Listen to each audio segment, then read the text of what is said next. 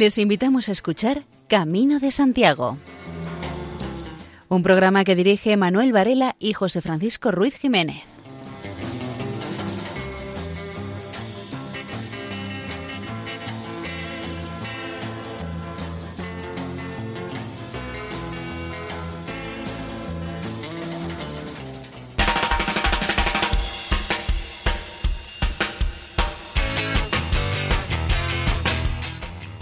Saludo a los oyentes habituales y a quienes se incorporan por primera vez en esta ocasión a escuchar este programa dedicado a la ruta jacobea.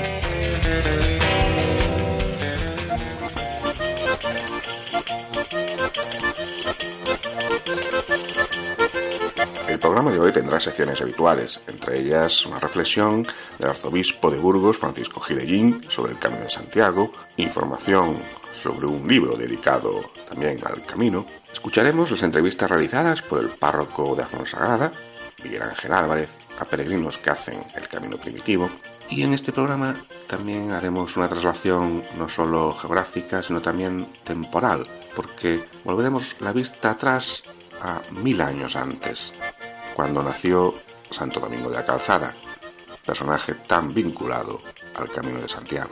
Y en la parte musical escucharemos eh, obras inspiradas en la Biblia del grupo argentino Box Day y del teclista Brad Meldau.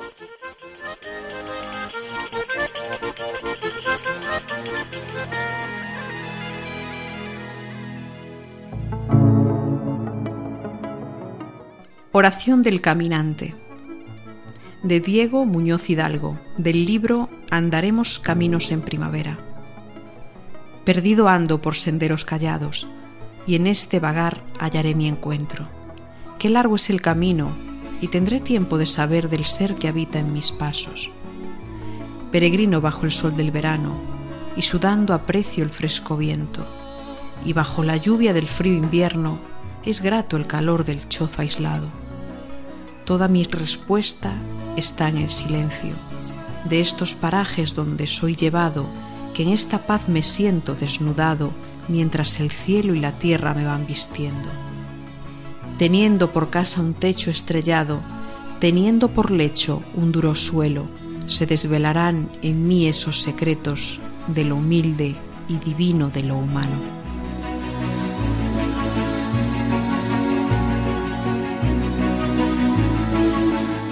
Quiero que este momento dure para siempre. Espero que no se apague esa luz. Quiero que mi corazón nunca deje de sentirse así. Que dure para siempre. Ese momento que nos ha llenado de paz, amor, felicidad. Que esa luz que ha empezado el mismo día que empezamos a caminar, que ha llegado a su cenit en el momento que hemos dejado la mochila, esa luz ha brillado muy intensamente dentro de nuestro corazón. La llevemos hasta nuestras casas y nuestras ciudades, demostrando que hemos cambiado, que el camino ha hecho de nosotros otras personas que demostraremos con nuestros actos ayudando a los demás en todo lo que se pueda. Que esa luz que portamos en nuestro interior salga al exterior. Que no quepa en nuestro corazón de felicidad. Que el camino haya marcado nuestra vida y todo para bien. Hemos compartido esa luz con otros peregrinos. Nos hemos purificado con el humo de nuestras prendas que hemos utilizado durante el camino. Lo mismo que hemos cambiado por ropas nuevas, nuestro espíritu se sienta nuevo, como las ropas que hemos estrenado. Así demostraremos que el camino ha dejado una huella imborrable en nosotros mismos. Este nos ha hecho reflexionar sobre nuestra vida a partir de que hemos acabado el camino. La naturaleza es lo más hermoso que Dios creó. La maldad es lo más estúpido que estamos creando. Toda manifestación de vida merece respeto,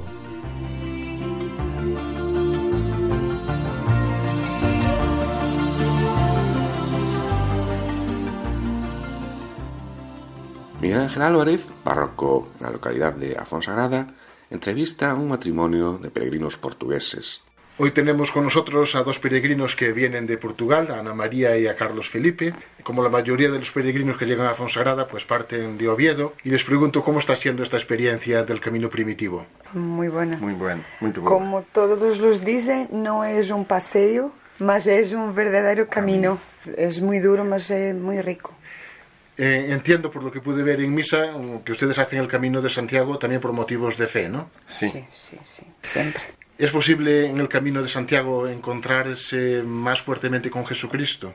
Há tempo para tudo, porque o caminho é a nossa vida. E temos vários momentos de introspecção, eh, momentos de rir, de brincar, de falar com os outros, de tomar experiências, de los escutar, los mais velhos. É muito rico, me gosta muito. Bueno, aquí estamos grabando el testimonio de este matrimonio, pero están viendo aquí eh, la grabación pues otros peregrinos y por eso pues, había algún gesto de complicidad. Y también por eso quería preguntar, la experiencia con las personas que uno se va encontrando en el camino también ayuda, me imagino. Sí, Muito, muito, muito. Uma É experiência muito muito importante. rica. Muito importante. Porque todos têm uma maneira de ver o caminho. Cada um à sua maneira. Porque o camiño é iso, o camiño non é fazer o camiño. O camiño é o que fazemos. Que no caminho. O que facemos durante o camiño, o que escotamos, o que que entreaxuda, o respeito polos outros, é iso. Viniendo de Portugal, pues uno se le va la cabeza fácilmente a Fátima, Fátima, Santiago, ¿qué tiene que ver eh, un sitio con el otro? É o mesmo, o espírito é o mesmo, mas a forma como se faz o caminho é que é um pouco diferente.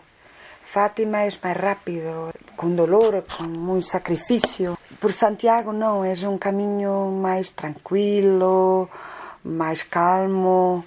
Me encanta, me encanta muito. Bueno, pues muchísimas gracias. Espero que lleguen felizmente a Santiago y también de vuelta a su país. Muchísimas gracias. Nada, de nada, nada, sempre. Escuchamos ahora el diálogo mantenido por Miguel Ángel Álvarez con tres peregrinos a su paso por Afonsagrada. También hoy llegaron a Fonsagrada, entre los muchos peregrinos que ya llegan en esta temporada, pues Miguel que viene de Elche, Daniel de Sevilla y Jesús de Bilbao. No se conocen de nada, pero ya se conocen del camino, ya eso es mucho. Y quizás por ahí vamos a empezar también este pequeño testimonio. ¿Qué hace el camino para que tres personas de tres lugares tan distantes caminen juntos? Miguel. Pues el camino yo creo que es un camino de reflexión donde nos encontramos todos con diferentes opiniones y diferentes maneras, pero que en relativamente nos une eso, el camino, el querer llegar a Santiago y ver la, la crista de Santiago y abrazarlo. Muy bien, y Daniel, ¿qué descubriste así de nuevo en, en el camino? Algo que nos quieres contar que has vivido en especial. Yo este año lo estoy llamando el camino de la vida. Para mí no hay otra cosa que el camino de la vida. Cuando llegue a Santiago tendré un lunes y un martes y seguiré mi camino. Es el camino de mi vida. Es un encontrarte contigo mismo. Es verte y reconocerte. Y hacerte responsable de tu vida. Se puede decir que el camino de Santiago es imagen del camino de la vida, con sus subidas, sus bajadas. Correcto. Es lo mismo hacer un camino de Santiago que estar en Sevilla o en Bilbao o en Elche. Es lo mismo, pasa que no somos capaces de verlo y necesitamos venir a Santiago para verlo. Muy bien. Y Jesús de Bilbao, supongo que para, para un vasco esto del camino, por lo que dicen, no, no es nada. Bueno, tanto como nada. He hecho ya los otros caminos y este es el más duro para mí. La subida a Fonsagrada, ¿qué tal? Mm, Me callo. A ver si ponéis un ascensor. Bueno, hay la ruta alternativa un poquito más suave, pero bueno. Pero vamos, eh, este camino es el más duro en cuanto a andar, por supuesto. Otra cosa con la gente que te encuentras, que vas hablando, conoces gente, eh, capacitas un poco y piensas un poco en todo. Y ya que has hecho más veces el Camino de Santiago, cuéntanos cómo es esa experiencia de llegar a Santiago, al Monte del Gozo, ver la catedral, abrazar al apóstol. Para mí es la primera vez. Ya he llegado a Santiago tres veces, espero llegar a la tercera, cuatro. Y la primera vez fue, vamos, emocionante. Totalmente emocionante.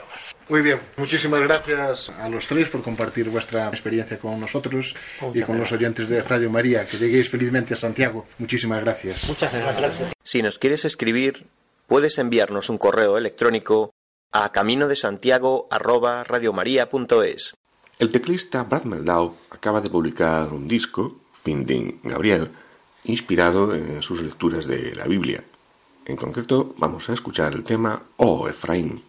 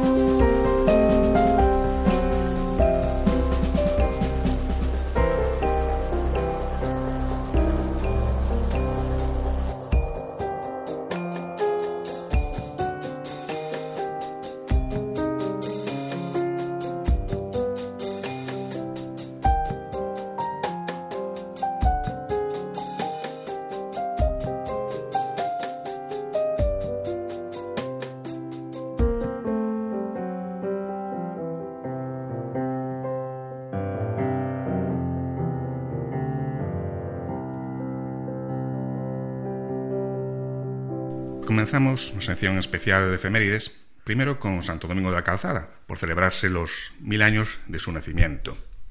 ¿Qué nos cuentas, Manuel Ventosinos? La localidad de Santo Domingo de la Calzada celebra mil años de nacimiento de su titular con un año jubilar. Hasta el próximo 12 de enero de 2020 permanecerá abierta la Puerta del Perdón de la Catedral de Santo Domingo de la Calzada, en La Rioja.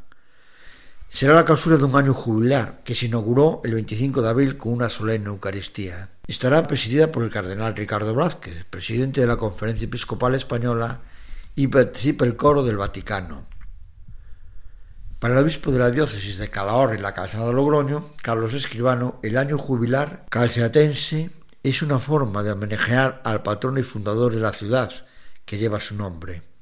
Durante siglos, Santo Domingo de la Calzada ha sido el patrono de la diócesis riojana e impulsor del servicio a los peregrinos del Camino de Santiago. Por eso, propone que el santo sirva como ejemplo de virtudes cristianas, particularmente de la caridad y solidaridad para con el prójimo y de la esperanza cristiana, viviendo la dimensión peregrina de la fe.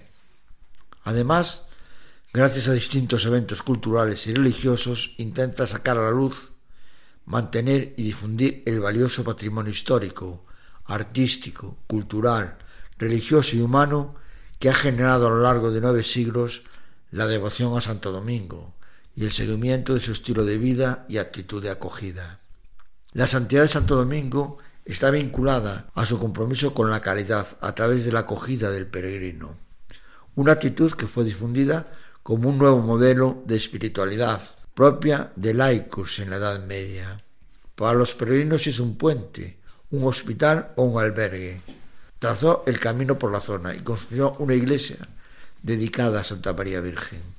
Debido a su fama, cuando murió fue enterrado al lado del camino, dando origen a la ciudad actual que lleva su nombre. Enseguida comenzó su veneración, el Códice Calistino en torno al 1130 habla de su tumba como parada obligatoria para los peregrinos que van a Santiago. En torno a él circuló rápidamente el relato del milagro, por el que un gallo y una gallina cantaron tras ser asados, salvando así a un peregrino falsamente acusado y condenado a la horca. Así se convierte también en una referencia para la redención de cautivos que van a su tumba en acción de gracias. Hoy en día Santo Domingo es el patrón del Ministerio de Fomento, del Colegio de Ingenieros de Caminos, Canales y Puertos, del Colegio de Ingenieros Técnicos de Obras Públicas y de los colegios de administradores de fincas y la gerontología y la tercera edad.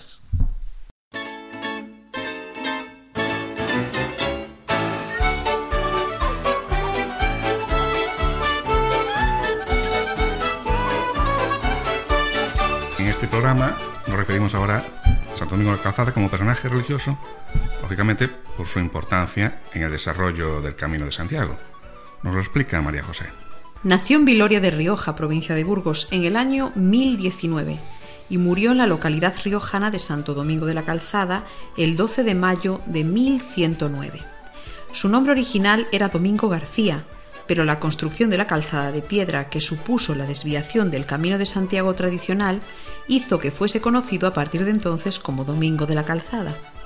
Ese mismo hecho, junto con la edificación de un puente sobre el río Oja, lo convertiría muchos siglos después en el patrono de los ingenieros de caminos, canales y puertos. Hijo de Ximeno y Orodulce, decidió consagrar su vida a Dios desde muy joven. Para ello contó con la ayuda y las enseñanzas de Gregorio, obispo de Ostia. Pero el joven Domingo no conseguiría tomar los hábitos hasta ser rechazado en el monasterio de San Millán de la Cogolla y en la abadía de Santa María de Valvanera. Así que decide asentarse en un bosque de la vega del río Oja, donde compagina su fe y entrega a Dios con la ayuda a sus semejantes. Allí conoce las penalidades de los peregrinos que se pierden en la ruta jacobea del norte y que deben atravesar caminos en malas condiciones, llenos de bandidos y sin asistencia hospitalaria. Por ello comienza, sin medios ni ayuda, la construcción del nuevo camino que se convertirá en ruta principal de un puente sobre el peligroso río que deben atravesar los peregrinos en su ruta y de un hospital y un templo que darán cobijo físico y espiritual a los romeros. Muy pronto la fe y el entusiasmo de Santo Domingo de la Calzada contagian tanto a la gente sencilla que comienza a hacer donaciones y limosnas para mantener esas infraestructuras como a nobles y reyes. Así, Alfonso VI de Castilla, tras apoderarse de La Rioja en el año 1076, se interesa por el proyecto y ofrece al santo ayuda monetaria para que continúe su labor humanitaria en favor de los pobres y peregrinos. En Santo Domingo se combinaron todos los aspectos que en sí entrañó la vía jacobea, los artísticos, religiosos, económicos, repobladores.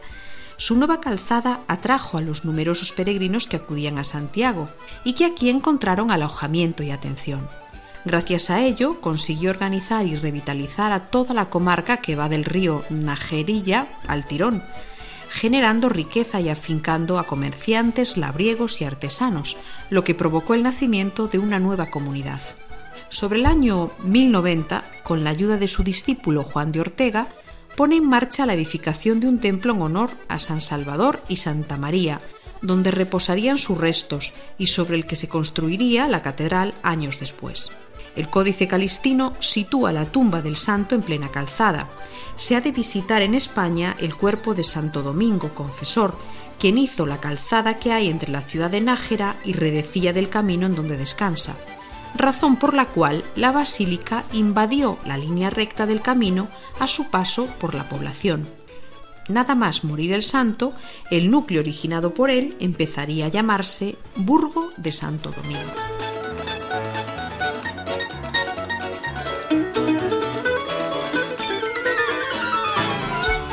Manuel Ventosinos nos habla de la época histórica en la que vivió Santo Domingo de la Calzada, que nació en el siglo XI y murió en el siglo XII. Por los años en que debió de nacer Domingo de la Calzada, la península atraviesa un momento trascendental de su historia. Políticamente, la España cristiana va a sacar el jugo a la musulmana en forma de parias, enriqueciéndose. La frontera entre ambos mundos se fijará en el sistema central, y monarquía, nobleza y creencia castellano-leoneses reprobarán el país. Es el momento en que nace toda una floración de ciudades que participa del resurgimiento urbano europeo de esta centuria.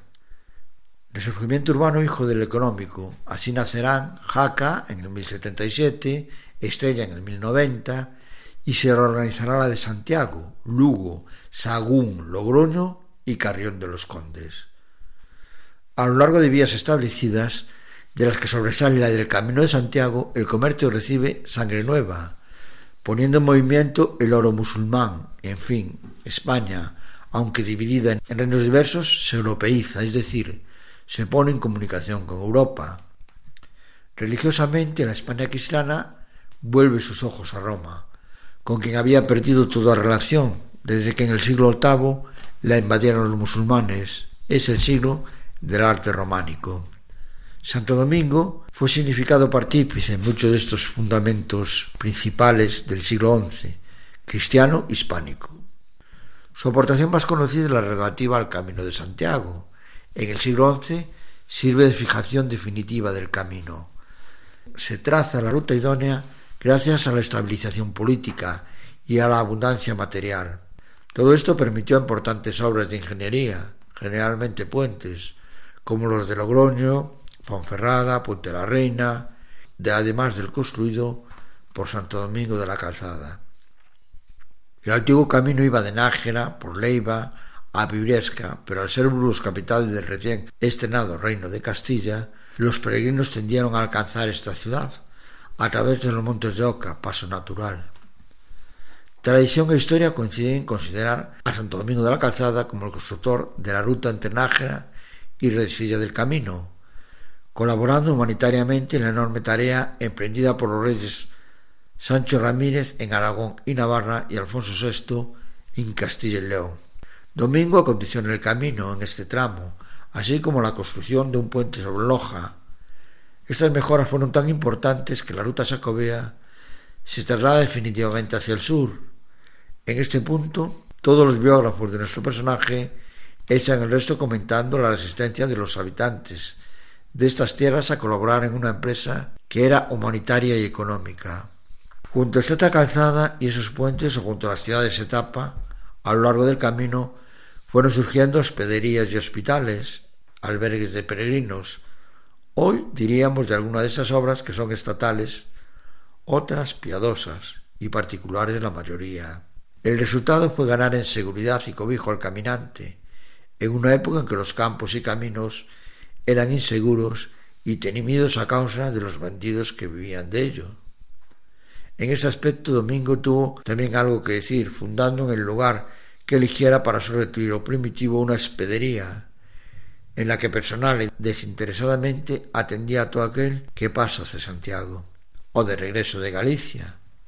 Este es el origen de lo que hoy es la ciudad de Santo Domingo de la Calzada, pues la hospedería engendró una aglomeración humana donde desde un principio se combinaron los distintos aspectos, que en sí entrañó la ruta sacobea, artísticos, religiosos, económicos y repobladores.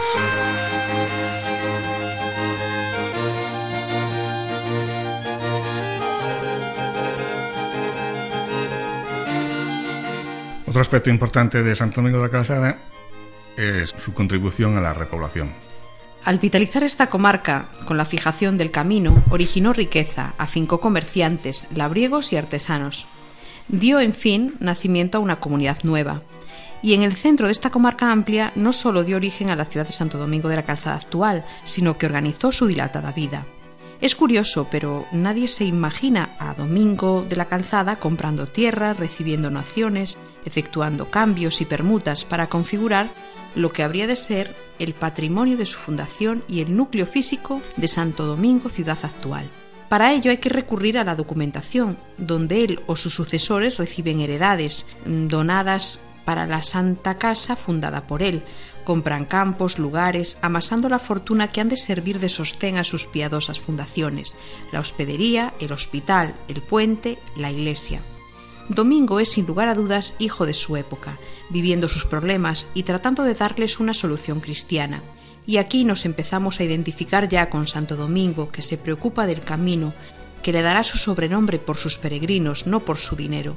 Domingo organiza un nuevo núcleo de población que aún perdura, porque el calor de la hospedería acuden pobladores. Domingo, con su santo quehacer, repuebla una extensa zona, la vivifica, como en otros casos hicieron en comunidades enteras. Domingo sabe de las penalidades de los peregrinos que se pierden de la ruta jacobea del norte, conoce la falta de asistencia hospitalaria, se entera de las malas condiciones que presenta el río en épocas de crecida, le duelen las escenas de bandidaje que sufren a menudo los romeros, y sólo así, sin ayuda de nadie, sin medios económicos, pero con la fuerza que dan la fe y la juventud, emprende la tarea que cristalizará en un puente, un camino, un hospital, una hospedería, un convento, una catedral, una ciudad y un altar.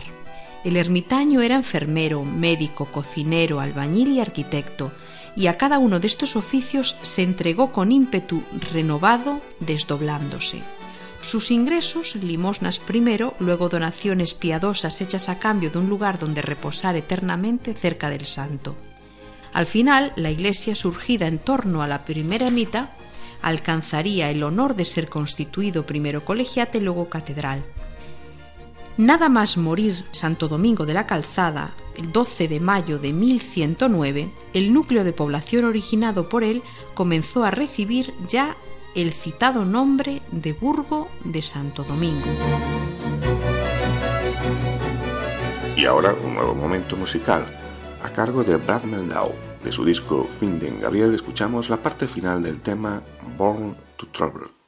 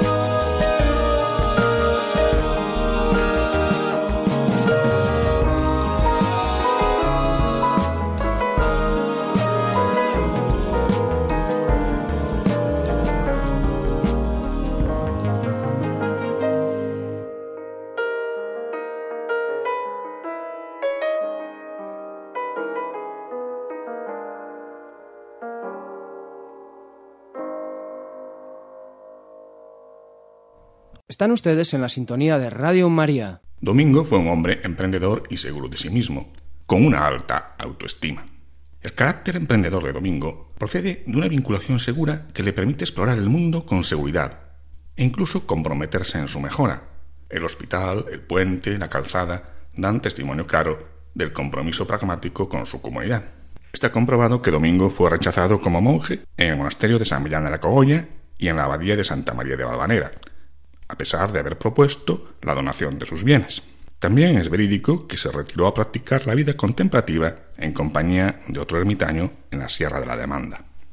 Estas circunstancias dejan ver claro el que probablemente sea el rasgo psicológico más sobresaliente del personaje, su capacidad de tolerancia a la frustración y su obstinación en conseguir sus objetivos a pesar de las dificultades. La capacidad de tolerancia a la frustración es también adquirida por los niños y niñas a lo largo de su desarrollo. Probablemente la infancia de Domingo García no fue fácil y tendría que afrontar dificultades que le hicieron crecer y desarrollar una fuerte personalidad. Otro hecho contrastado es la capacidad de liderazgo de Domingo de la Calzada. También está comprobada la capacidad de líder que tenía Domingo de la Calzada. Las obras que emprendió necesitaron sin duda una gran capacidad de ascendencia sobre los demás, para motivarles e implicarles en proyectos colectivos.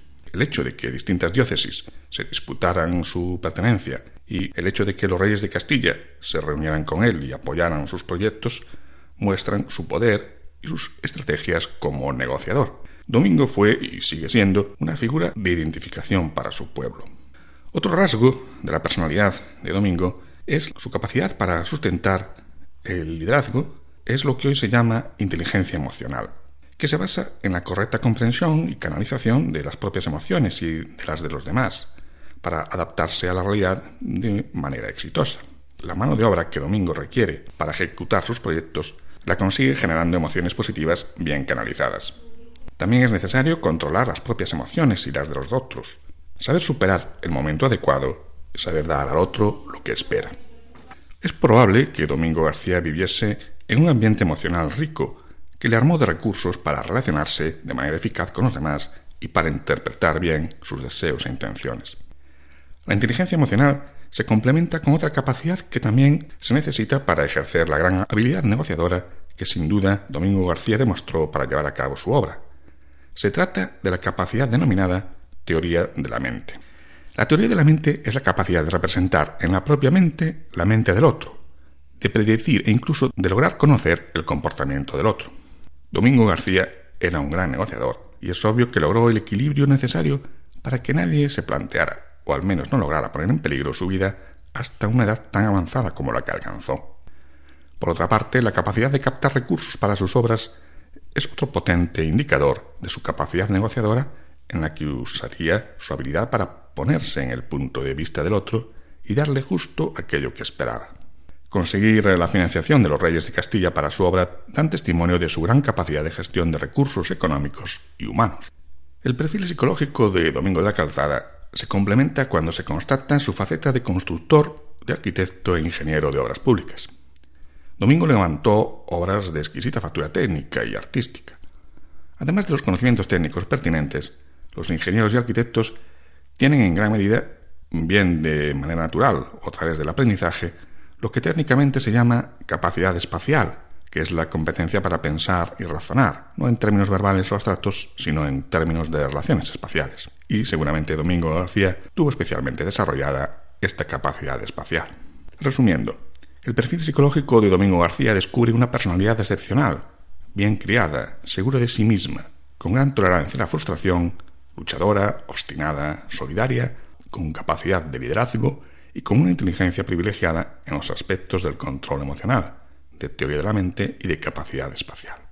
Es importante que la devoción a Santo Domingo de la Calzada siga manifestándose entre su pueblo y que sea aprovechada por las nuevas generaciones, tal y como él quiso, practicando sus valores en la defensa cotidiana de los derechos humanos fundamentales que él defendió. Domingo los defendió en el Camino de Santiago. Y unos valores presentes en Domingo de la Calzada, que también son necesarios transmitir hoy, son reconocer que la vida que tiene sentido es la del ser libre, que piense en términos universales y que confíe en valores de solidaridad y justicia. Domingo de la Calzada puede y debe convertirse en una referencia educativa. Santo Domingo de la Calzada, El gallo y la gallina, de José Antonio Rodríguez Ferreras, de su obra Los caminos de las estrellas, los caminos de Compostela. Por robar gallo y gallina, sobre la plaza un proceso, los testigos señalando, con acusadores dedos, aquel peregrino oscuro, de lenguas, barba y cabellos, concha, bordón, esclavina, ojos en lágrima envueltos, manos sudadas temblando, verbo clavado en el miedo, sin abogado de oficio, solo pendiente del cielo. Mi santo y señor Domingo, de desvalidos aliento, patrono de mis andares, albergador de mis sueños, inspirador de mis cánticos, hacedor de este sendero, del estrellado camino, ayudante de arquitecto, una migaja de ayuda ante este mi desconsuelo, una prueba de inocencia ante testigos tan tercos, ante juez tan sin oídos, ante tan negro suceso, mi santo y señor abade, de acongojados el puerto. Por donde el señor Domingo a tal llamada no atento, sobre la plaza del patíbulo, para miradas del pueblo, un tirón de mano seca y el inocente cayendo, por el hueco de la muerte, alas el alma hacia el cielo. En mantel aderezado, los culpables del proceso, gallo y gallina en asado, manjar sabroso y dispuesto. El milagro de domingo, los animales en vuelo, kikiriquís desplegados, la prueba a favor del reo. Uno de los milagros de Santo Domingo de la Calzada retrata de modo ejemplar su disposición caritativa y su vocación hospitalera.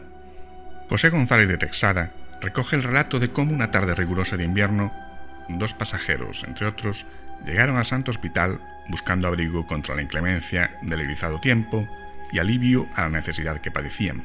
Encontraron allí a Domingo haciendo lumbre y disponiendo la cena cuidados. Los caminantes respondieron a la afable acogida con injurias y baldones, aumentando su ira en proporción al silencio y a la prudencia del santo limosnero, que se hizo el desentendido, encarnando en su paciente humildad la enseñanza de San Pablo, que la caridad es benigna, nos irrita y piensa mal, excusa todo y lo tolera todo.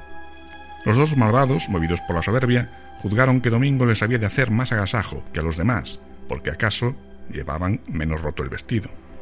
Los desagradecidos viajeros pasaron de las injurias a los golpes, poniendo las manos sobre Domingo, derribándolo de un empellón sobre una gran lumbre que estaba haciendo para que se calentasen todos, de la que el santo se levantó sin lesión alguna, tanto que ni al hábito se atrevió la voraz llama. Dice González de Tejada que el piadoso hospitalero se alzó de las llamas con el semblante más apacible. Esta historia ejemplar concluye con el castigo de los impenitentes peregrinos, quienes, a la mañana siguiente, sin excusarse o despedirse del santo, se pusieron en marcha.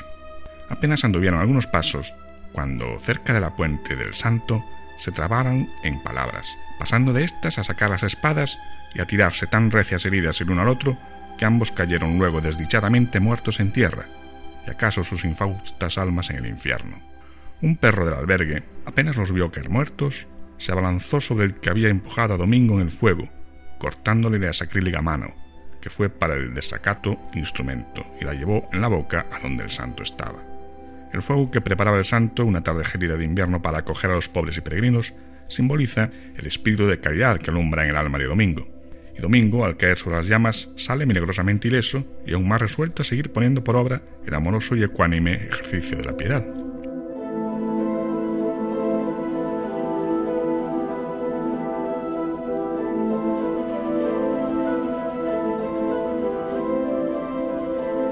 José López nos recuerda la reflexión que sobre el Camino de Santiago hizo hace unos años el arzobispo de Burgos, Francisco Gil Ellín.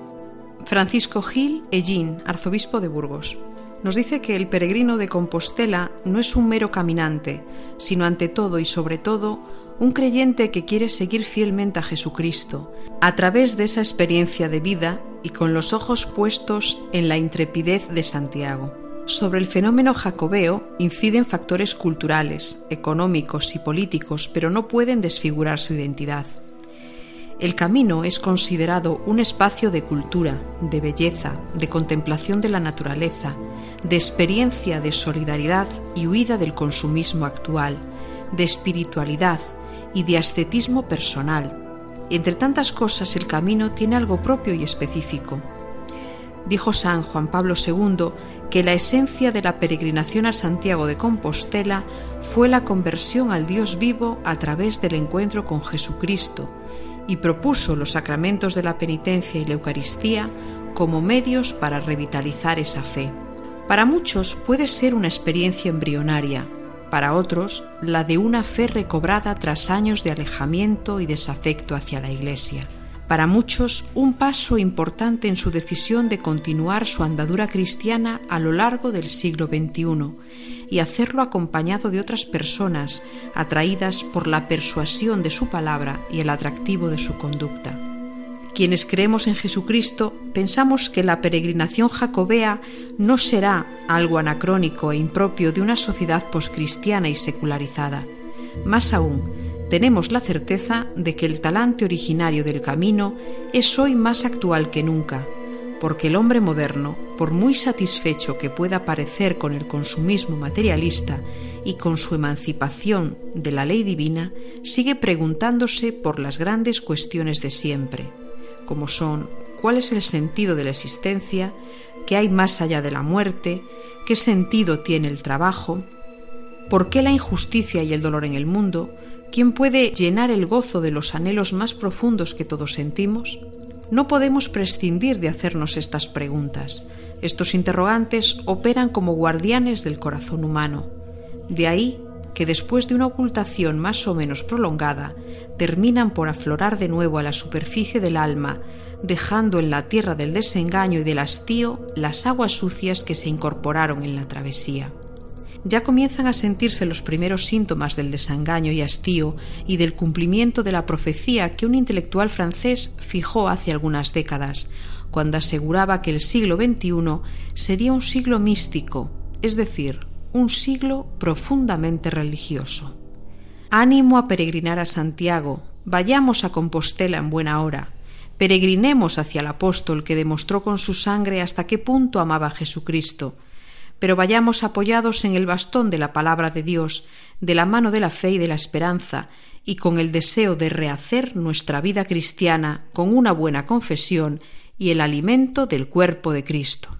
Estas palabras son del arzobispo de Burgos, Monseñor Francisco Gil Ellín, que las pronunció a principios del año 2004.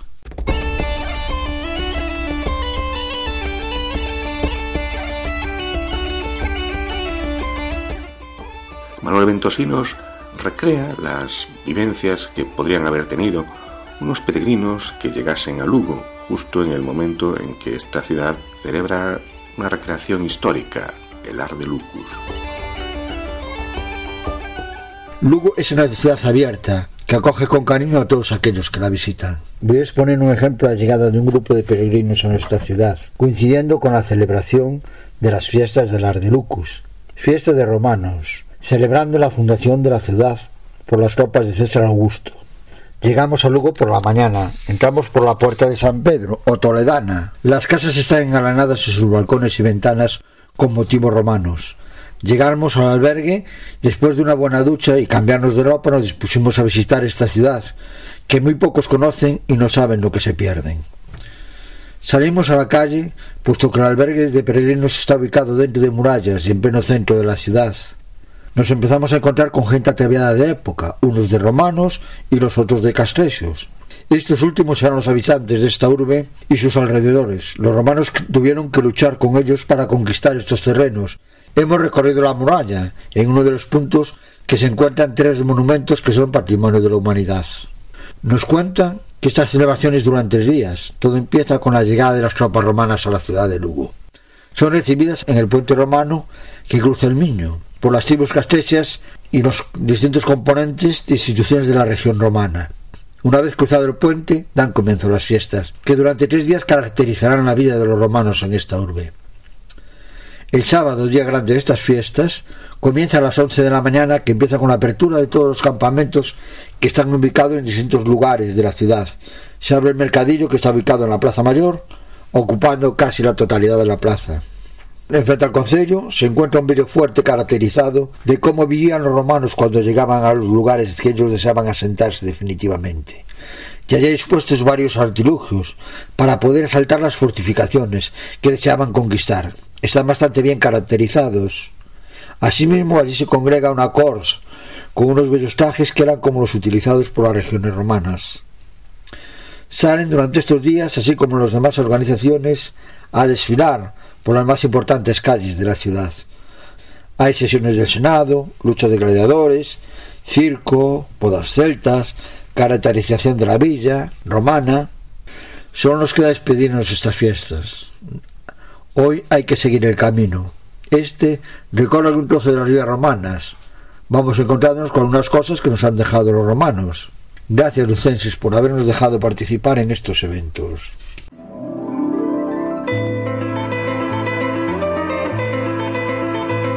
Y María José López, en su sección Páginas en el Camino, nos hablará de la obra de José María Tomé López, andando en solitario por la ruta jacobea a Santiago de Compostela.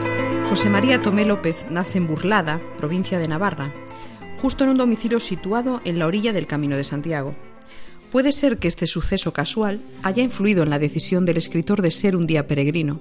Estudiante de bachillerato en Pamplona, opta por la carrera militar y la concluye pasando por diferentes destinos y cargos hasta su retiro y jubilación definitiva. Le ha gustado viajar, sobre todo en la madurez, que es cuando el imaginario está mejor aparejado para asimilar el entorno, y así se desplaza tres veces a Angola, que le sorprende por su rápida recomposición tras la cruenta guerra civil. Sus sentires jacobeos quedan sellados en el correspondiente Andando en solitario por la ruta jacobeo a Santiago de Compostela, diario de un peregrino por el camino de Europa, publicado en el año 1989. La idea de realizar el camino mana de su estancia como militar en Burgos, pero es leyendo un artículo de un compañero coronel, Miguel Ángel Olondriz, como cuaja aquella idea. El cuajo se inicia en Valcarlos, un 18 de julio de 1987, y concluye en Santiago en la madrugada del 9 de agosto a la 1.30 horas, cuando las estrellas titilan sobre la ciudad, aunque llega a Finisterre ese mismo día por la tarde, acompañado por su familia en vehículo. Resultan excepcionales ambos acontecimientos. El trayecto lo realiza en tan solo 20 jornadas y, por otro lado, pisa el barrio de San Lázaro, aledaño al casco viejo compostelano, casi pasada la medianoche, inusual aunque hermoso entre las costumbres peregrinas. Todo ello lo encuadra el escritor en doce capítulos, un prólogo y un epílogo. Acompaña el libro bellas fotografías de paisajes, espadañas, mojones, puentes, pueblos que ilustran el cuerpo escrito. Los capítulos se suceden con rapidez pero suficientemente sustanciosos por la información variada que aportan. Además de la narración de hechos y aconteceres del protagonista a lo largo de la ruta, no faltan breves pero interesantes apuntes históricos al paso de ciudades o villas monumentales como Burgos, Castrojeriz, Carrión de los Condes o León, por ejemplo. Y del mismo modo, no tienen desperdicio las reflexiones sobre asuntos dispares, como son la necesidad de priorizar, a juicio del autor, el estudio de las lenguas internacionales, por su valor práctico, frente a las vernáculas e incluso clásicas, las ventajas humanas en la vida rural, destacando sobre todo el lado hospitalario de las buenas y sencillas gentes que viven en los pueblos jacobeos, las soledades que regala el camino la necesidad de que el hombre moderno abandone por instantes el bullicio de la vida urbana y busque el silencio en otros lugares que le permita recrearse consigo y descubrir los grandes valores de la existencia. José María Tomé, durante el transcurso del viaje, agradece la cercanía y generosidad de muchas personas con quienes tropieza, pero tienen palabras especialmente amables para personajes que fueron ya en la época de los 80 verdaderos iconos por su dedicación a la tarea de forjar el camino de Santiago, abandonando durante los milenios últimos. Tales personajes son el canónigo hospitalero de Roncesvalles, don Javier Navarro, don Santos Beriguistain, promotor en la localidad navarra de Obanos de la escenificación del misterio de Guillermo de Aquitania, y de su hermana Felicia, don Francisco Beruete, presidente de la Asociación de Amigos del Camino de Estella, la primera creada en España, y don José María Alonso, sacerdote de San Juan de Ortega y padre de las mejores sopas de ajo del camino. Y, como no, don Elías Baliña, artífice central de la recuperación del camino. Con todos ellos compartió pan y verbo. En el epílogo hace balance del viaje en su integridad. Así repasa el equipo ideal de marcha, la delimitación kilométrica de las jornadas, gastos y vituallas, las ventajas del camino en solitario, climatología y orografía, concluye con la confesión de uno de los lugares que más le agradó, que fue Ocebreiro, pues a la grandeza del paisaje se unió la charla enjundiosa de su párroco, una vez más don Elías Baliña. Libro útil, práctico, incluso en el estilo, pues el autor va directamente a la harina del trigo, evitando círculos retóricos que sobre todo testimonia el peregrinaje de un hombre enamorado del camino de Santiago y que convencido trata de acercar a otros a la experiencia del caminante.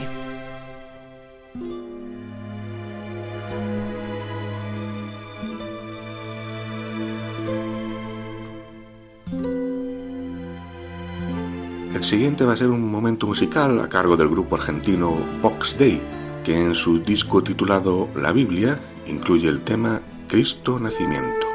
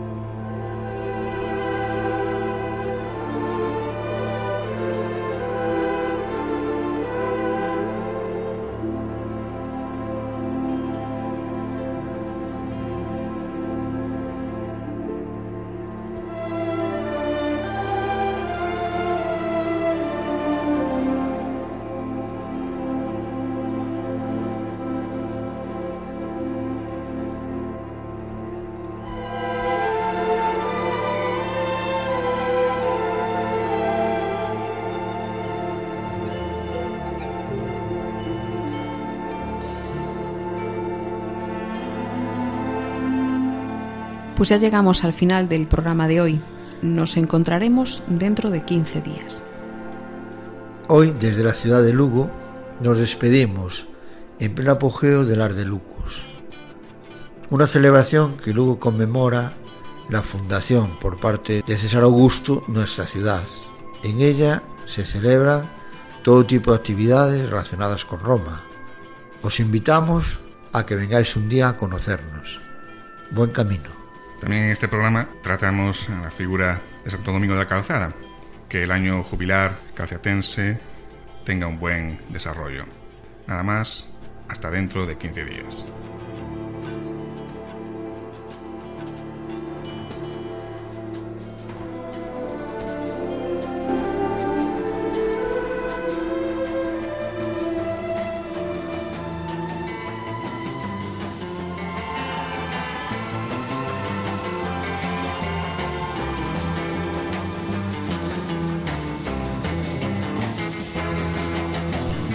Escuchado en Radio María Camino de Santiago, dirigido por Manuel Varela y José Francisco Ruiz Jiménez.